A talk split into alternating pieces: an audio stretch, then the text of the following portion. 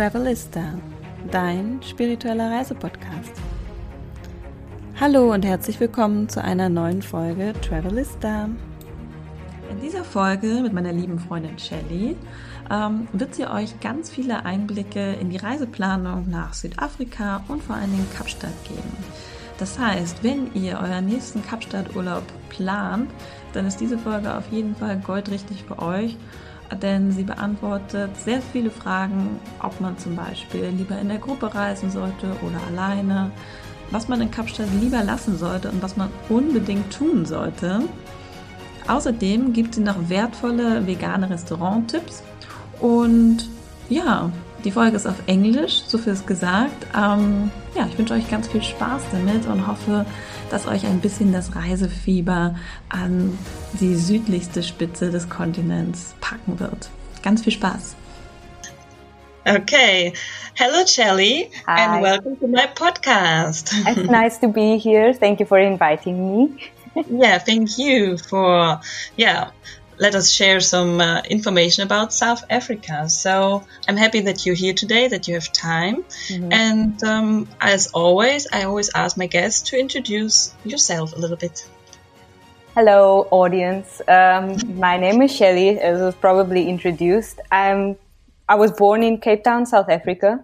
Moved around quite a bit in Cape Town in my younger life. And then when I was 19, I ran away from Cape Town to China to study there for a year. Um, and that's where I met Easy, actually.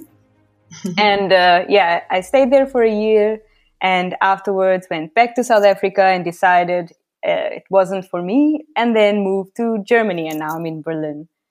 Um, yeah, you'll find out more about me during the podcast. Perfect. Thank you. Wow, it was only one year that you studied in China? Yeah, one year. And actually, our semesters overlapped. So we were only in China together for six months. Oh, really? Yeah. I thought it, uh, you have been there for three years or something. no, no. we find out some secrets. Oh, yeah. Like, oh, I thought always you've been there longer. Nope. But interesting. I mean, that you came to China with 19. I think this is, wow, It's incredible. I mean, when I remember back when I was 19, I think I finished high school or something, and I would never thought about going alone to China. This is something really wow.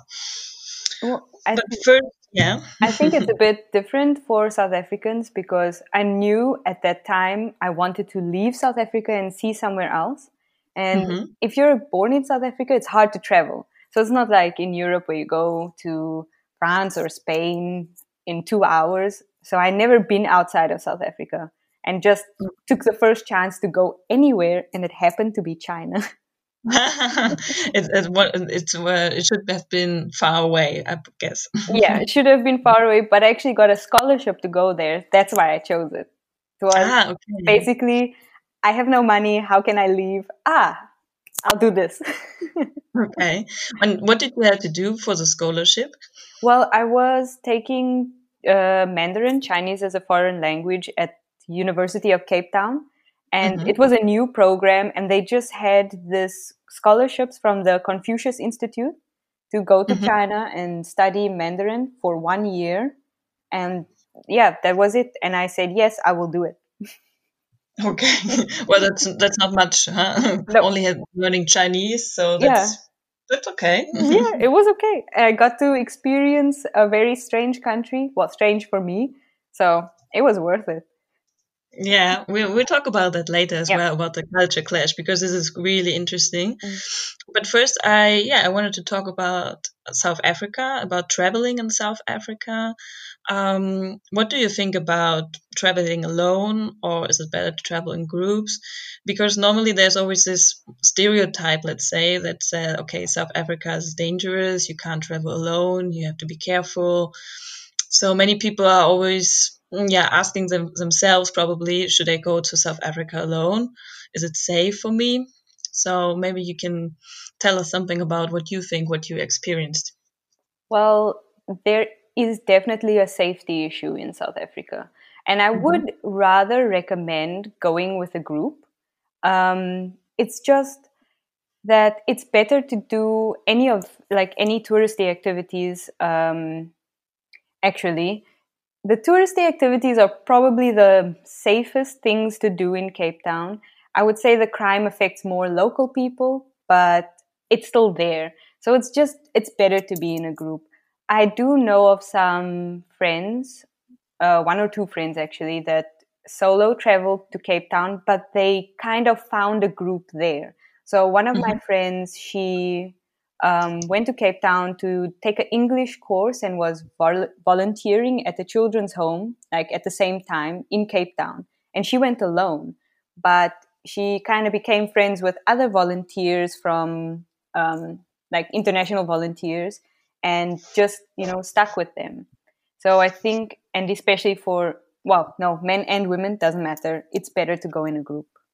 Okay, but if you go there for volunteering or if you have a, like a apprenticeship or for work, it should be fine to to go alone so you can meet other people and probably get a get a home from the organization. I guess something like this. Yeah, yeah. If if it's not for just tourism, if you are going for a volunteer program or to work for a while or to even to live there, then going alone is fine because you will meet locals, you will make friends. It's not hard to make friends in South Africa. And you will kind of learn and experience about the do's and don'ts, and uh, you won't stay solo. You'll arrive solo, but you won't stay that way. you will get married. yeah, you'll get married, you'll make a big, massive family, and you know, never alone. that sounds great. yeah.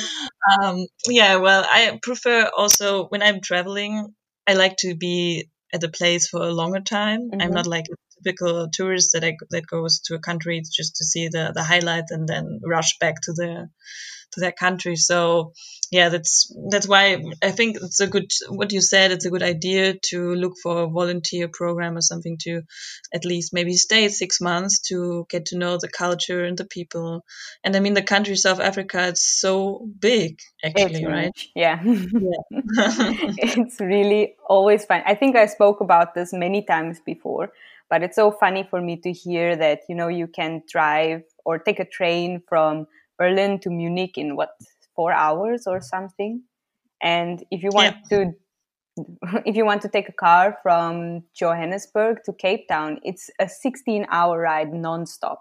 And Johannesburg is not even really north, completely north South Africa. I mean, it's somewhere in the middle. So it's the it's just the distances in Europe make no sense to me sometimes. well, it's always also to close, right? It's like, okay, yeah. what does matter? You just take the train for four hours and then you're yeah, in a different Yep. so there's a lot of things to see and a lot of oh, cities. Yes. yes. So what is your what is your recommendation list? Let's say what which cities you should visit when coming to South Africa. Well, obviously Cape Town. That's number yes. one. And mm-hmm. actually, I haven't been a tourist in South Africa, which I think is typical for people, you know, with the country you come from, you don't do the touristy things there or visit around a lot. So yeah, I, I, lived mostly in Cape Town. I also mm-hmm. lived in Johannesburg, but I was very young and I didn't like it. it was too busy for me, but I, I, have a lot of things to say about Cape Town and what to do there. Um, yeah. So, for instance, yeah. for instance, Table Mountain. I mean, one hundred percent hike Table Mountain. There, there are a few different routes, like trails that you can take. Some longer, but the easiest one I think is about four to six hours. You can also take the cable car. It's just, it's you have to, no yes. question. You step into Cape Town as soon as you're off the plane. You then have to obligated by God or something, you have to go to Table Mountain because yeah. it's it's just it's nice and it's if you hike it, it's free. So I mean, that's true. We've been hiking it as well. You yeah. remember? But I think it took didn't take us so long. I think it took us like two or three hours or something. I don't remember. Yeah, I would say it depends on the fitness level, and we also took the cable car down because yes, the weather became very bad. Yeah, but for one way, I think I have to look it up. I will uh, provide this information if I have it still, but I think it was only like two to three hours up. Yeah, and we took like a straight way. We didn't go to some trail and make another mountain and then mountain and then table mountain, which you can do probably. I think there are a lot of trails, as you said. Mm. Um, yeah, but of course, I yeah, I agree totally because Table Mountain, the view was stunning. It yeah. was really nice. Also, be careful of the weather, though. yeah. yeah, but that's an, I can tell. that's, that's another whole story about weather in Cape Town. Okay. Yeah, we can do the next episode. Talk about I can spend five hours just talking about that. Um, okay, and and like another highlight of Cape Town, I think, is Kirstenbosch Gardens. They're mm-hmm. just beautiful, and I mean, you can spend a really long time there. Uh, in the summer, they have um, musical concerts, like music performances, um, and I don't think it's that expensive. I'll have to double check the prices, but it's really nice. You take a picnic uh, blanket and some food and wine with you, and you just sit on in the gardens in front of a stage and there's music playing. It's it's really fun, and I don't know, it's beautiful. It's really beautiful in the gardens just to take a walk around there. Um, yeah. Also, the beach, any beach. My favorite, any beach? Eh, yeah. Any what's your favorite? Yeah. What's yeah. your favorite? Beach? My favorite is Boulders Beach. I mean, ah, okay. I, I know we went there as well, but it was so mm-hmm. cold. Like usually Boulders Beach, because it's a bit, um, the beach is a little bit in cut the water is sometimes warmer there. Oh, that's mm. another thing about Cape Town. It's the temperature of the ocean water. I'll talk about that soon. But usually the water is much warmer and it's nice to swim at Boulders Beach. And it's mm-hmm. quite like the water is quite clear as well. But yeah, when we were there, it was very cold. And Boulders Beach, you have the penguin walk, which you can see penguins. They're usually way more than what I saw the last time, um, which was just about one or two penguins and one that was sitting on a rock just chilling. Yeah, um, but still cute. yeah. And I also like Gordon's Bay. That's a bit far out, and I only recently discovered this beach because my parents moved there, and um, they moved there while I was in Germany, so I hadn't seen their place or anything. And then, oh, yeah, and then I went to visit them, found about like, oh, Gordon's Bay, that's quite a nice, it's a big beach. It doesn't get very full. And sometimes when the weather is nice, beaches can get very full in Cape Town. So I like that beach as well. Yeah, but Gordon's Bay is a little bit outside.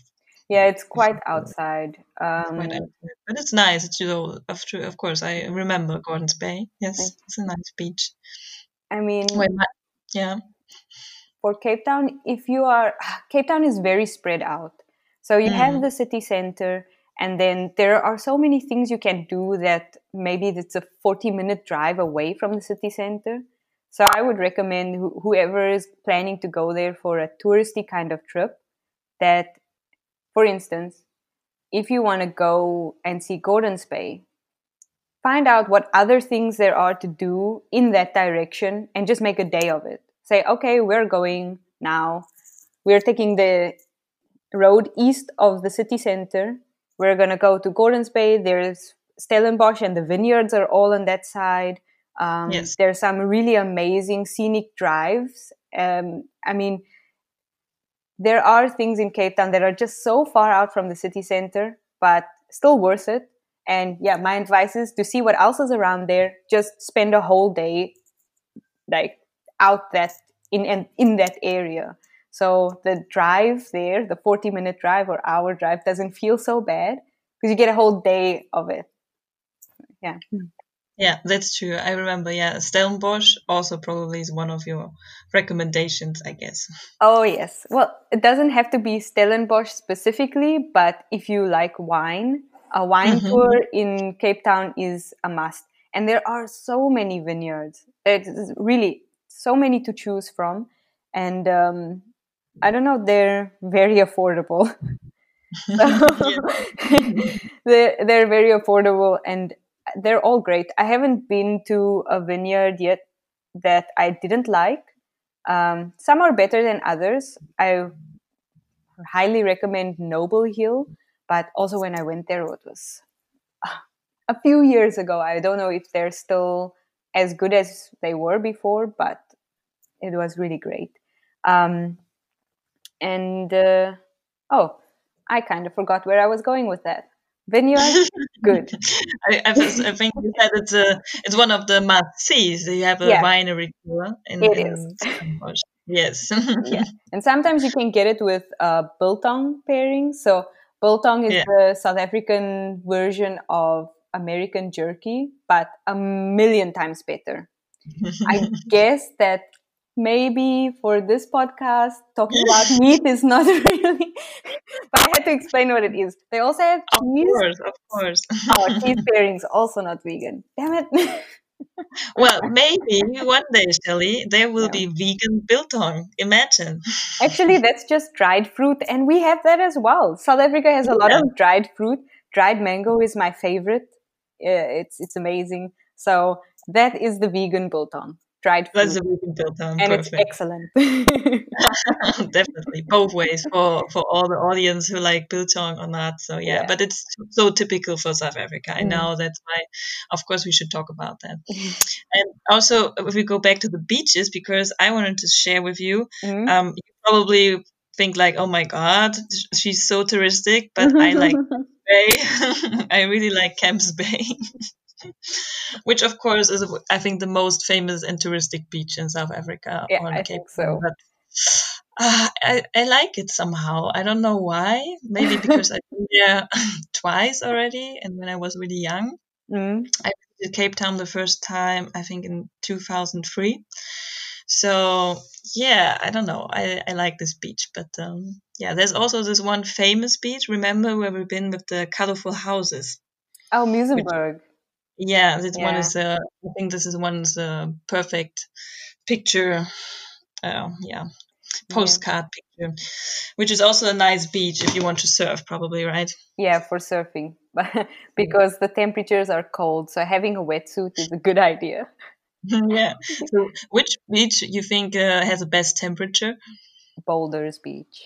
That's why I like it. Honestly, if you're a local South African, you are looking mostly for the warmer temperatures. Mm-hmm. Unless you're a surfer. Um, yeah, then it then you look for the waves. But for me, it was warmer temperatures. And I think a very important fact that people need to realize when they think about going to Cape Town for tourist reasons is that it's not the Bahamas. Like the ocean water there is from the Atlantic Ocean and it is cold. It's, yes. it's quite cold. Um, you need to be brave to swim there. yes, I think I haven't been swimming there. I, no. I can't remember. We've been there in December. Yeah. Which is probably a good time of the year. What would you say for the recommendation? I think it's because it's the other way around. Like when we have winter, I think it's a good time to go and visit South Africa, right? Yeah but the warmest months are actually January and February. Mm-hmm. December is always still a little bit cold, as you experienced. Um. It gets much hotter in in February. February is the hottest month, and then you can go to the beach, and it's really nice. But okay. uh, yeah, because Cape Town is so far south, it's the weather is quite cold. Uh, it's not a typical African heat as some people might mistakenly think. Yeah, okay. But uh, if you go to Johannesburg, for example, is it a big difference in temperature? It is oh, not that big. Um, I think the biggest difference is that Cape Town has a lot of wind that comes mm-hmm. directly off the ocean. That's what makes it colder. Uh, in Johannesburg, there's not so much wind, and the altitude is much is higher than in Cape Town. So they have mm. hotter, drier summers and actually colder, drier winters as well. Um, but uh, that was also that's my experience from very very long ago. I will have to yeah. double check those temperatures. Um, but yeah, definitely the wind in Cape Town is what makes it so cold. So if yeah. you are going there, even if you are going in summer, get a nice windbreaker like a light mm-hmm. jacket that just like protects you from the wind because that will keep you warm. okay, thank you for the tip. I should have talked to you before visit coming to Cape Town. no, I think it was a nice weather. We had good with good days and mm. uh, also a bit colder days. I can remember. So, um, and you know, for us, it's really winter. You know it. You know, live in Berlin, so I think everything yeah. that's a little bit warmer, more sunlight is warmly welcome. so that's true. So in December, it's a it's a nice yeah, it's a nice time of the year to go to the other side of the of the earth. yeah, say. it's for sure. It's better than northern winter for one hundred percent. Um, yeah, and I actually um, I like the summers in Cape Town in December because mm-hmm. I don't I, I prefer when it's a bit cooler. So for me, it was fun. Also, if you want to go hiking or do anything in nature that's strenuous, when the weather is a bit cooler, it's always nicer. So for those who are hiking a lot and like that, you know, December weather in South Africa, sunny skies, a little bit cooler. It's good. It's perfect. Yeah. yeah. I can remember we were also hiking beside Table Mountain, the Lion's Head, mm. which was also quite a quite nice walk. Yeah. I can also recommend this if you want to walk a hiking person, then you should go for Lion's Head. this is also nice, and you also have a really nice view on the Table Mountain, actually, from mm. the other side. Yeah. So we have wine, we have beaches, we have the Table Mountain. What else? There is Robben Island. Ah, uh, yeah, Robben Island. I forgot.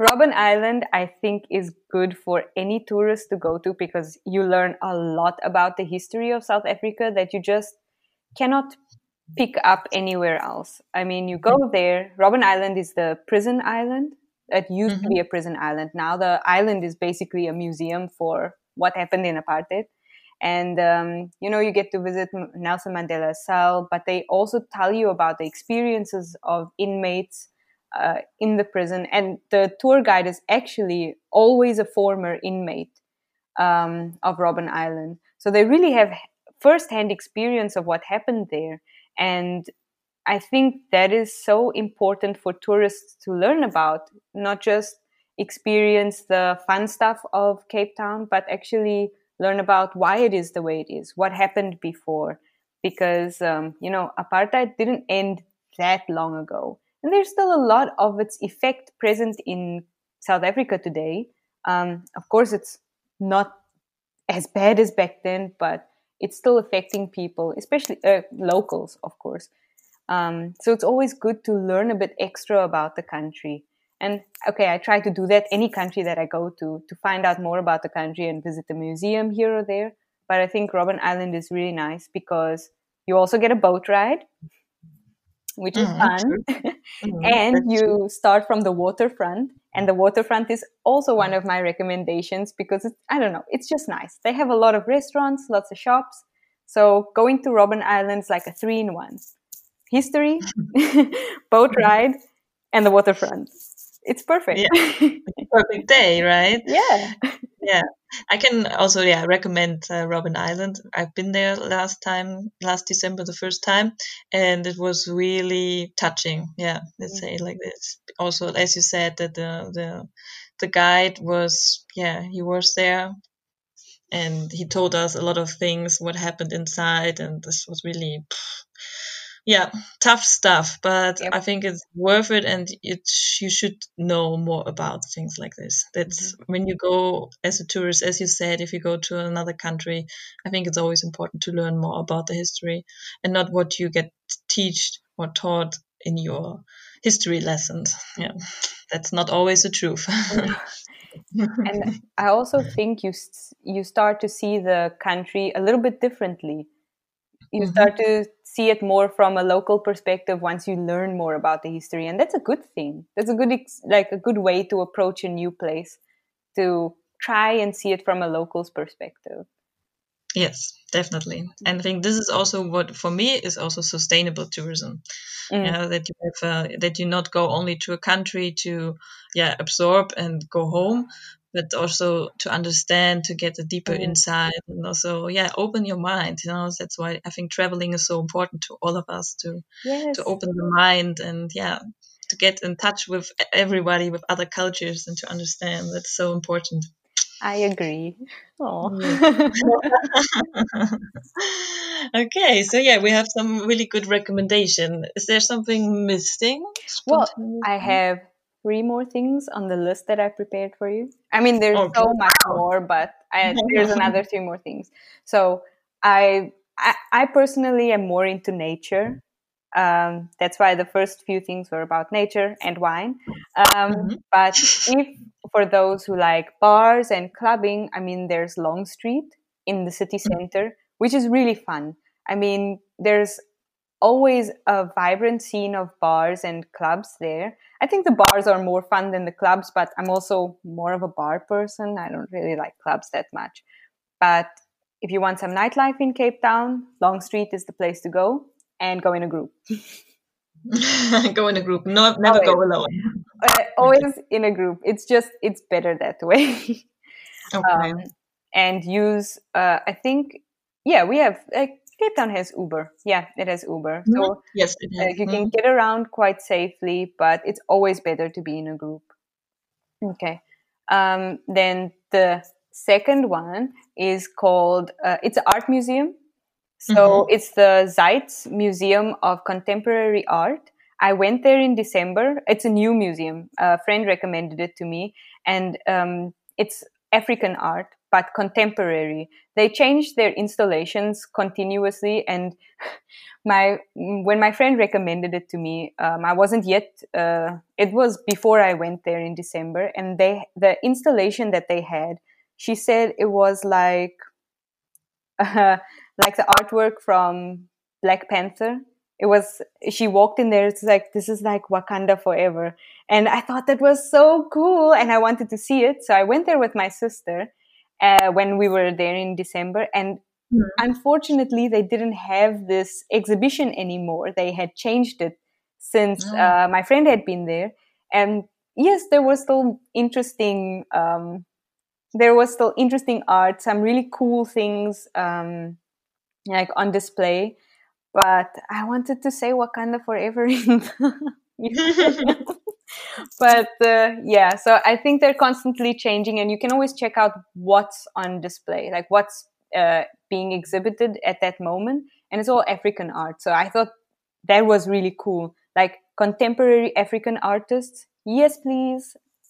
I would cool. like, I would like to visit. Um, so that's cool if you're into art. And then one more for the history kids. Um, uh, you can visit the castle. It, uh, it's not like a European castle, honestly, but okay. uh, it was where I think the British built it. Uh, I hmm, my history is really bad, um, but it's definitely European built, and it's just you can go in there, you can see you how they built it, how they set it up. It's like um, it's in the shape of a pentagon actually. So it doesn't okay. even have different levels. It's just one level in a pentagon. It's a there's a massive courtyard inside, um, and you know you can learn a lot about the colonization of South of Cape Town specifically, like what happened during that time. You know what it was like it's also just interesting and you because you can actually also go into the castle and they had preserved it um, you know preserved it as it was built so it's not modernized in any way so that's pretty cool okay cool that sounds great. Yeah. So i have something for my next visit. Still something some more things more to see that's cool. Well, yeah, thank you. I will, um, yeah, write that all together and, um, yeah, write it in my blog, mm-hmm. Happy Vegan Travel, so everybody can read your recommendations. So thank you very much. There were a lot of nice recommendations for sure. You're welcome. And um, about Uber, because we don't have Uber in Germany, but uh, I never tried it in South Africa. But um, do you think it's safe to go with Uber? From what I've heard, because that started up after I moved away. But I asked mm. some friends and they're all using it. I think because okay. it's also cheaper than a taxi. But yeah. uh, again, it's always better to just be in a group. And mm-hmm. yeah, that's about it. Yeah. I can okay. ask for more information and send it to you if you want to put it in your blog.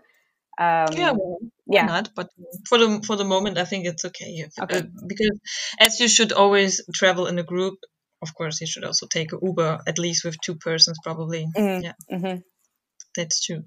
And uh, now the, the, the question about food, because this uh, podcast is also about the vegan travel. So, if I am a vegan person, like I am, and I come to Cape Town, um, do you have any recommendations for me? Is it do people in Cape Town know what vegan is? And yeah, what do you think about the the food? Is there a re recommendation? Yeah. Well, I came prepared. Uh, I have, and it's it's nice that you said that you have a blog because I actually have a list of places that I got from a friend. So you can post it on the blog. These are vegan approved places, some fully vegan restaurants, and she wow. highly recommends them because she um like she is vegetarian, well pescatarian mm-hmm. because um like she she has a already a B, a vitamin B deficiency, and the doctor told her, "I'm sorry, you cannot go fully vegan um, for her health." But a friend of like another friend of mine, they always go out to eat together. He's fully vegan, okay, and so they always looking for new places to try out. So yes, Cape Town does know what vegan is.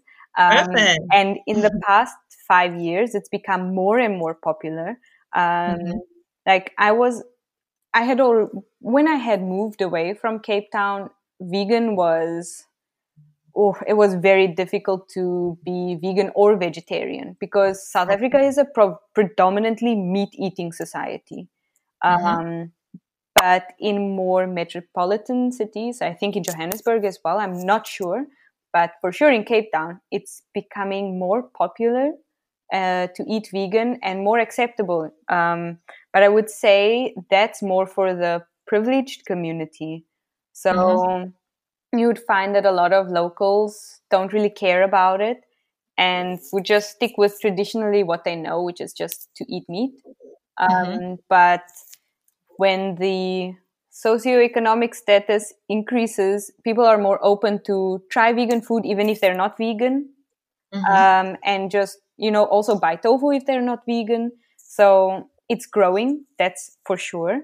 Um, and some supermarkets are stocking more and more vegan products. I think my friend also sent me a list of um, supermarkets where you can for sure always find something like always find vegan products. And she said, "Wow, that's nice." Yeah, she that's said cool. every store also has um, alternative milk options now. Mm-hmm. Because yeah, she she has a dairy allergy, like a really bad one, so she has to get um, like alternative milks. And mm-hmm. she said it's so much easier to find it now than it was before, and it got steadily cheaper and cheaper. So she's very happy. But yeah, that's cool. Yeah, yeah, and uh, also I spoke to her specifically for the podcast because she knows way more because I don't live there anymore, and she told me that um, almost every restaurant is offering vegetarian options, um, which is very big for South Africa. It's really crazy for me that almost every place offers a vegetarian option, unless it's like a full on steakhouse or something. but I mean, then if you want vegetarian, don't go to a steakhouse. yes. Um, but she was telling me that there there is this one restaurant chain called Spur and it is the meatiest meat uh, place that I, that I remember. I mean, they were burgers, steak, chicken wings, this kind of restaurant. And yeah. even now, they have a vegetarian dish. It blew my mind. So it, it, it's really, I can't even describe a similar place in Germany of like this kind of restaurant, but they were like, meat is king, and even they are starting with vegan um, vegetarian options which i think is great so yeah totally it's really becoming more accessible and much easier. And for tourists, um, uh, uh, very affordable. Yeah, it's not crazy expensive, and there are a lot of options. Okay. Well, I think it may, it's good because also maybe it comes from the tourists. I often think because mm. the locals they don't have the need, so the change must have come through through tourists, probably, right? So somehow. I, I think so, but also the newer generations. I mean, mm-hmm. we all have internet access now, and mm. university students, you know, they are they're game changing everything in every city they go to. So. Yeah uh, I think it started not with tourists, but with the newer generation of university students and graduates. Because once they get into the workplace um, and they start wanting to spend their money and they're looking for these vegan options and vegan food, um, you know, then there's a market for it. And then yeah, the tourists reinforce that. cool. That uh, well, it makes me happy to hear um, because I can remember that I also bought some yeah soy milk and stuff like this. So it was possible already to if you have um, if you have uh, prepare your own breakfast and meal. Mm. We often did braai, no, the, the barbecue. Yeah. so if you prepare your own food, I think it's not a problem to to live vegan. Mm. That's um, that's no problem. But yeah, I'm happy that your friend uh, shared so many information with us. So yeah, I'm happy to uh, publish this list and recommendations of your friend. Yeah, so I will forward it to you. yeah, thank you very much for diving deeper into that. Although you're not the the vegan expert. but I'm happy to hear that uh, things changing with mm-hmm. our new the next generation because yeah this is our future i think so mm-hmm. we should eat less meat. Oh yes. I 100% agree. So this is uh, this is a good thing. So i'm happy to come to visit cape town the next time and also to check out more vegan places. That's cool. So yes, I think that's uh, that a lot of information about Cape Town, and um, now we can switch a little bit to China because this is something we both experienced, and um, I think it's really interesting uh, to hear what you what you were your first thoughts about China when you came with 19 years old, really young. Really, to China, to Hangzhou. yeah. Oh, my first thought. Oh my goodness. When I stepped off the plane in China because the it was from South Hemisphere in from Cape Town where it was winter into China mm-hmm. in the mm-hmm. middle of summer. Wow. And I didn't think about this because I had never left South Africa before. So I didn't, I knew it would be summer, but I didn't really comprehend it properly.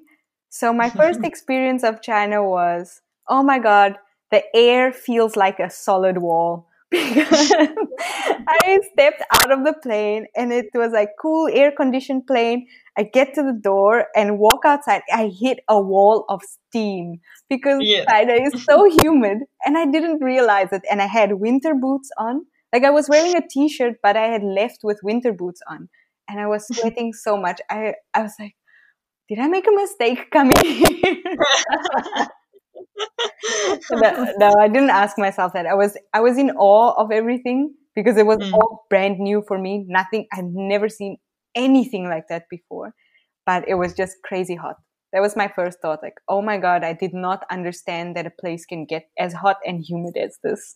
yeah, I think the humidity is really different, different than what we experienced before. Yeah, I agree. Um, but yeah, for China, uh, let me think back to that time. That was quite long ago. Um, yeah. I don't know. Everything was just so beautiful for me. Everything looked so different. Um, like the architecture, the people, the way the roads were built, the street signs, and to never have seen something different like that before. Because yeah, in South Africa, I mean, we have many different languages, but I recognize the color of the street signs. I recognize the different languages. Then to go to China and everything is different. Mm. It was insane for me. And I felt so excited because it was like an adventure. Even riding from the airport to the university campus, I could not stop staring outside. I don't think I said a word to the the the student who picked me up or the driver. I just I was just looking outside at all of the these houses and the highways and different cars and riding on the wrong side of the road because it's the opposite way in South Africa. yes, true. so I was just I don't know. I was in awe of everything that I saw because it was extremely different. Um, but then once that surprise wore off, my first impressions of China were actually no, it was still the same. Like, wow, everything here is extremely different.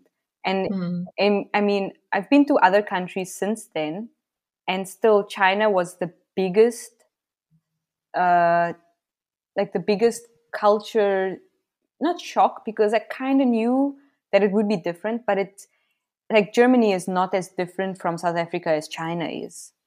Yeah. And um, I mean, I was in Japan before, mm-hmm. and even Japan is not as different from like Germany as China is. China is just yeah. a whole nother world. But I liked it. And the architecture is beautiful. Not everywhere, but if you go to some places and they have a more traditional style or just um, like for deco aesthetics. They don't. It doesn't. It's not really about the building itself, uh, but they would kind of paste on the pagoda style uh, roofs or something. It was just beautiful. I don't know. I really liked it. Yeah, that's true. I also like the, the ancient China architecture. Oh, basically. Oh yeah. Yeah, that's true. That's really nice. Well, yeah, it's uh, interesting because um, I also tried to remember my first time when I stepped out of the airplane. I think it was in, I think in February. Mm-hmm. So it was not so different from the climate. Mm-hmm. Um, but yeah, I think we were super tired and we were just like, yeah, no, I don't know. It was, yeah, it was really strange and um, yeah, so different from what we know. Um, but yeah, I think um, well, you get used to it really quickly. Oh yeah, I don't know. yeah, that's so that's what for me. I'm I'm always getting really I'm adapting fast to yeah. to my environment. So of course, I was also like really fascinated in the beginning, but also yeah, like overwhelmed by all the people, so many people, so oh, much traffic. It was I like forgot wow. about that. yeah, there is a lot of people all the time, everywhere. Yeah. I really and I remember the first time I went to the West Lake. Mm-hmm. I think it was the first weekend with them in there, and everybody started taking pictures of me. Yeah. Oh yes, I also yeah. forgot about that. It didn't. Yeah. It didn't happen to me that often because I'm not blonde. But mm-hmm. yeah, I mm-hmm. remember any person who was blonde, people started taking pictures of them like you are a celebrity. yeah, definitely. So this was my first. Uh, uh, I can remember to this. I was like, "Wow, okay, you are so." Yeah, everybody. Yeah, such attraction there, and um, yeah. But after one year, this fame was like, "Oh no, not again." yes, please don't take pictures of me. Please ask me before you take a picture of me. Thank you. Maybe that's how actors feel. Like actual celebrities. That's why they yeah. try to hide. You should yeah. wear a hat next time. Just wrap your hair underneath there and sunglasses. Well, I think it changed uh, extremely because I've been there. Um, I think not not last. I think last year. Last year in April, I've been the last time in China, mm-hmm. and the first time after I've been for such a long time there. And it really changed in mm-hmm. cities like Beijing and Shanghai and also Xi'an, they don't care about you anymore. You're not famous. like blonde hair, psh, we've seen so many of you now. Yeah, I, I, think so. The past five years, I think there have been so many tourists and mm-hmm. experts mm. there that they are a little bit like, okay, well, not so interesting. Not so interesting. So that was my impression the last time I've been there after like five years or something. That it really changed a lot. That you're not really um, so privileged anymore being. Oh yeah, there was there was one thing I noticed when I was in China is that there was such a huge divide between locals and internationals that if you were foreign, you really had a lot of privileges. Yes. Um, especially at the university that we were at. I mean, our dorms were different to the local students and better mm-hmm. different, not just different, different. That was yes. really crazy for me. And I think integrating, like, if you try to live in China and work there for a longer time, integrating might be very difficult because yes. I found it hard to make um, Chinese friends. Uh, I did have one really good friend, and um, but I think for her, she was also kind of an outsider because she was from a small village from a different province, and um, she was just really dorky compared to others and a little bit more open and direct. And I guess other students didn't like that so much because she didn't fit the template of, you know, quiet Chinese girl student. So mm-hmm. I guess that's why she connected more with foreigners. But yeah. uh, yes, it was really hard to make um, local friends. Yeah, true. I also had the same impression because yeah you, the topics yeah you don't know what to talk about with chinese people and, and i mean you at least studied Chinese in South Africa. Well, I did in Germany too, but I don't want to talk about that. um, so I also felt like, okay, learning Chinese in China was really difficult as well, yeah, because you don't find many Chinese people to talk to, to practice. You know, it's not so. If you go to Spain or to England, you yeah, you can just simply talk to everyone. Mm so you improve your language skills but in china except of the classes we had it was really difficult because as you said you always be with your international students so ah that was really difficult i mm. yeah i gave up a little bit on integrating into chinese yeah. culture definitely which is really not so yeah which is a bit sad i would say yeah. because i really tried and i really think this is important as i said before but it was impossible at a certain point. Yeah, and I guess also if you know you're only there for one year, at some point mm. it's not worth it anymore because we also had to focus on other things like partying. also important. No, we were good. I mean, studying. studying, of course. Yes. I, I think I heard you said studying. That's what I said. That's what I said. No, but it was. I think it wasn't only from our side or from international students. It wasn't only from the international student side that it was hard. It was also, you know, the local students, the local Chinese students, didn't make it any easier. And uh, I remember I made uh, I made friends with a Chinese guy, and at some point he was totally infatuated with me because he said I looked like well at I mean I was wearing my hair really curly and big and stuff and he said I looked like Drew Barrymore. And I was like what? I don't look anything. And at that point I was like is that racist? I mean I'm pretty sure that's a little bit racist because I look nothing like her not even a little bit not at all. And not at all. but I guess he had this kind of idea because I'm a foreigner you know mm-hmm. i must be like all other foreigners so he didn't try to get to know me as a friend as an actual person but had this idea of this i don't know someone from that he saw in a movie and i i was like oh wow that's not true even a little bit so yeah. i think from the other side uh, chinese students i guess because students are still learning the way of the world um, and yeah. they're young they're quite young um, yes. they had a different idea of foreigners and maybe kind of painted us all with the same brush and what mm-hmm. they've seen on tv and they're like oh foreigners are definitely not like us so we're not going to try to be friends with them yeah maybe and then they're not supposed to be friends with us yeah that's also that's but that's a weird kind of feeling to get from other students yeah, mm. definitely. Yeah, that's why it makes so hard. No?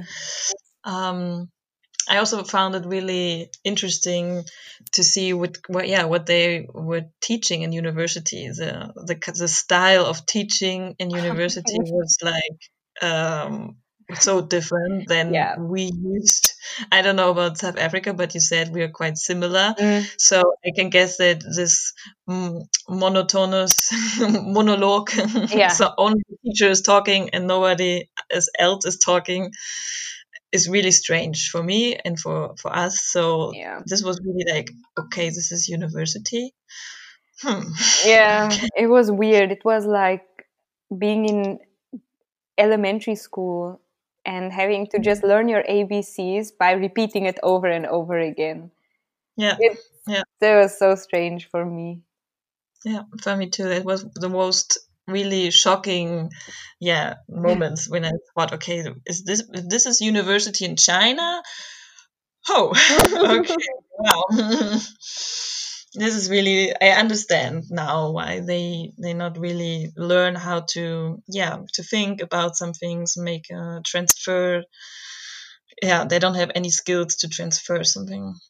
Yeah that's why they probably think that we all look like drew barrymore you know? because they don't they don't get teach the difference yeah? Yeah. Also for them i think the most of the time we were americans yeah? They don't see difference yeah, I think so as well because why Drew Barrymore? I mean, I'm not from America, so uh, yeah, yeah. maybe I think you are right. We were the movie stars or the TV star uh, actors that they saw. Um, yeah, that's so weird. But it, it was really weird, yeah. So that was one of the the most things I still remember that I was like, okay, the Chinese people they only know America and China and Africa probably. Oh, well, yeah, that's another problem. yeah. so yeah, that's really interesting. So what was the the thing you missed most when you were in China? Oh my. Oh, you didn't mm. let me prepare this question. no, because I wanted to come just out of your out of your mind. You know, for me, it was definitely the food. oh yes, yes, bread. I, I couldn't adapt to the Chinese food. I, I think I like it, but after like two months, I was like, oh, yeah, okay, bread, I can't eat cheese and milk. Bread, yeah. and milk. I miss that most. but I yeah. found some places though I found places where you could get real bread, like French or German style bread, like actually yeah. baked bread that wasn't sweet and tasted like cake. And I remember real yeah. milk, but it was super expensive, and mm-hmm. uh, real cheese as well. And uh, you know, if you get yeah. into the international students, like we had our database of where to get cheese, where to get milk, like, oh, like in, in, other places, you know, in other countries, they're like, hey, you wanna? I can hook you up with some weed or some alcohol. Here it was no cheese, bread, yeah, milk, cheese, bread. so yeah, that was for me the, the hardest thing to adapt, or I think the most the issue I wouldn't overcome because mm. yeah, I think maybe it changed now if you're living in Shanghai and stuff because they have Carrefour mm. and all the other um, foreign supermarkets. So, but at this time, it was definitely the food. yeah. Although I, I do miss Chinese food, I really loved it. Like I, I for sure missed some Western things, but I love Chinese food and I love the food markets. Yeah, those were true. so nice. Oh man, I want that now. Now I'm, I'm yeah, no, you should go to the Chinese restaurant next door. it's not as cheap as in China, though. That's true. That's true. I think I have the impression we can make another episode about China. Oh, yeah. I think we have so much to talk about. This is so crazy. It was a really crazy year, definitely. Yeah. And when you came back, where you came back, back first to South Africa and then you moved to Berlin, to Germany. So was this something really different for you or? Yes, I mean Germany is also different from South Africa in a in a lot of ways. Um, mm. People in Germany are not so outwardly friendly like in South Africa. Like it's not very good. People smile. really nice. yeah. I had to prepare this sentence in a very nice way. I had to think about it for a long time. No, in Cape uh. Town, because in South Africa, people smile at you.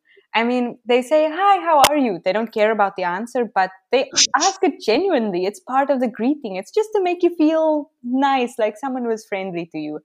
In Germany, people look so sad and serious all the time. I mean, as soon as you talk to someone, they're nice. That's it's not the issue. Like nobody's actually mean or unfriendly. I mean, there are mean and unfriendly people, but you get it everywhere, not just in Germany.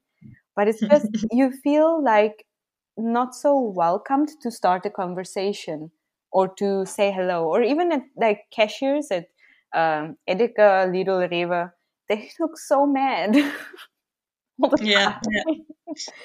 and it's really not the same in Cape Town. no, I totally understand you, and and I agree with you. I really agree with you. Although I'm German, but I think I can I can tell that I can say that because I've been to many countries, and I'm also I don't feel German to be honest. Mm. Yeah, in this kind of way, I don't feel German. Yeah, you um, smile a lot. That's nice. Yeah, yeah, yeah. I'm smiling too much for to be a German. um, I don't feel I, I don't feel so home sometimes here because mm. of the people. As you said, every time I came back from Spain or another country, saying South Africa or even uh, South Asia, yeah, yeah, Southeast Asia, where people are also super friendly. And you come back and you're landing in Frankfurt and you see all like the Duracell, and it's like everybody's just running and oh, going yeah. their way. Uh, it's like uh, okay i'm back in germany. Thank you. Yeah.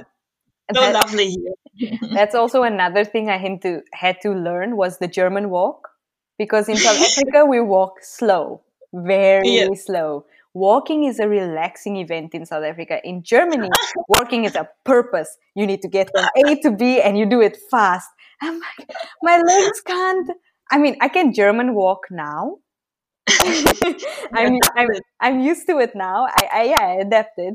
And I really have to think about it to slow down, to walk slower when I'm in South Africa, especially if I walk with my mom, because she will not walk fast.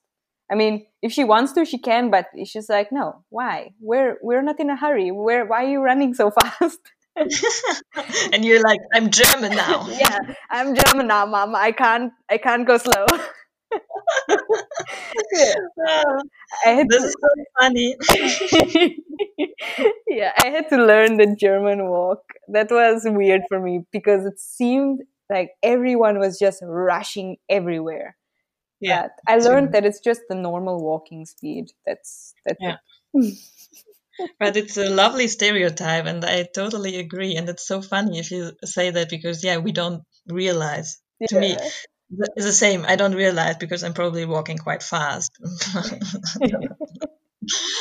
but um, yeah, it's true. For us, it's always yeah. We have to do. We have to have a purpose. You have to something to do. It's not like enjoying.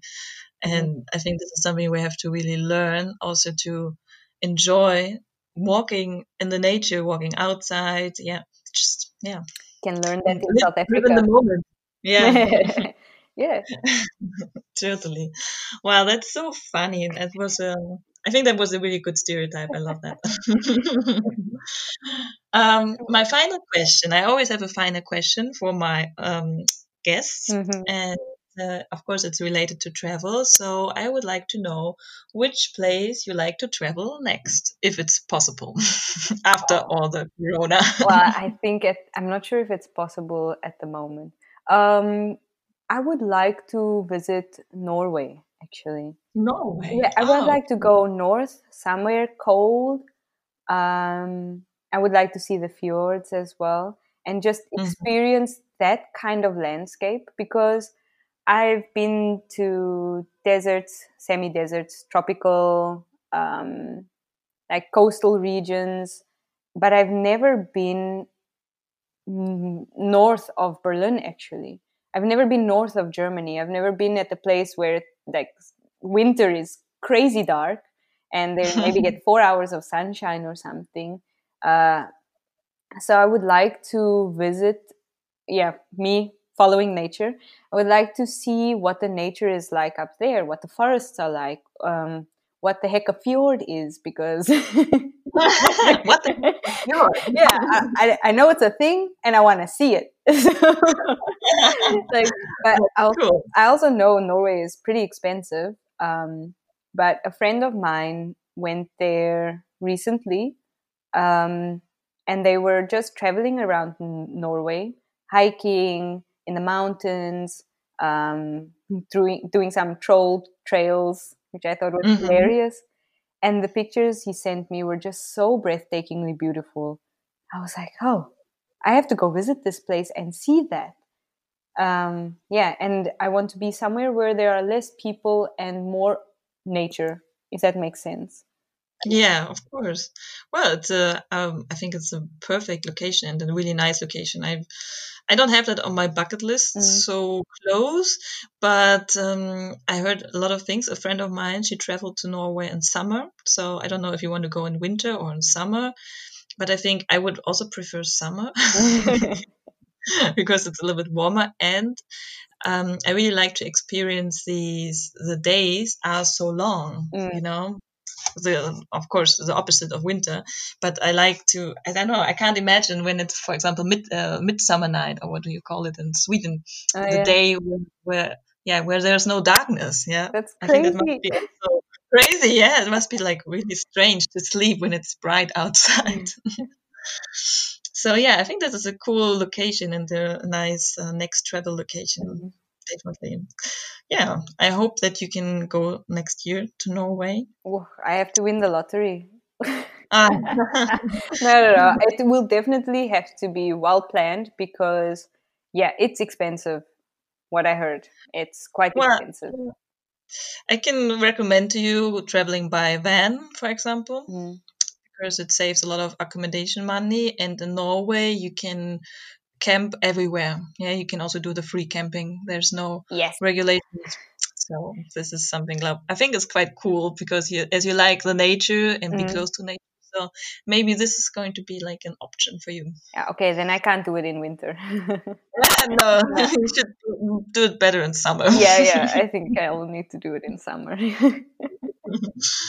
well, perfect. I think that was so much fun, and thank you for yeah for being my guest in this podcast. Thank you for having me. I had a lot of fun. I was nervous, but it was easy to just talk. Yeah. of course, it's just a nice talk about your home country, you know. Yeah. so this is cool. But I think we should do an, a second episode about China. I feel that there's so much more to share. yeah, there is. But then you have to give me some time to kind of go back and remember all of that stuff. Yeah, now our memories. Me too. I also have to go back in 2014. so so long ago. Damn. Seven years. Yes. Yeah. Wow. wow. When I say that, it's like, oh my god. I'm old. no, because then I also uh, have to uh-huh. say it. I'm not old. You're not. Okay, well then, thank you very much again. And um, if somebody has a question, is there some platform where you can, where my audience can find you if they have another question for South Africa? Whoops, no. I'm not good with social media, but if you forward their questions to me, I mean, I'll be happy to answer them. It's okay, no problem. Sorry. Ellie is living undercover in Berlin. Yes, I'm underground. Ich hoffe, diese Podcast-Folge hat euch gefallen mit meiner lieben Freundin Shelly aus Südafrika. Und sie hat noch ganz viele tolle vegane Restauranttipps für euch zusammengestellt, die ich euch gerne in diese Show Notes packen möchte. Und ja, ich hoffe, ihr konntet ein bisschen was für euch mitnehmen. Das äh, Fernweh und das Reisefieber hat euch gepackt und äh, ihr seid äh, vielleicht auf den Geschmack gekommen, einmal Südafrika bzw. Kapstadt zu besuchen. Wenn euch diese Podcast-Folge gefallen hat, dann würde ich mich über einen Kommentar oder eine Rezension hier auf iTunes oder Spotify freuen. Ihr könnt, mich, könnt mir auch gerne schreiben auf Instagram. Ihr findet mich wie immer unter serpent.of.yin. Und ja, hinterlasst mir gerne ein Feedback oder einen Kommentar für diese Folge. Ansonsten wünsche ich euch noch einen wunderschönen Abend, Tag, je nachdem, wann ihr gerade diese Folge hört. Ganz liebe Grüße, eure Isabel.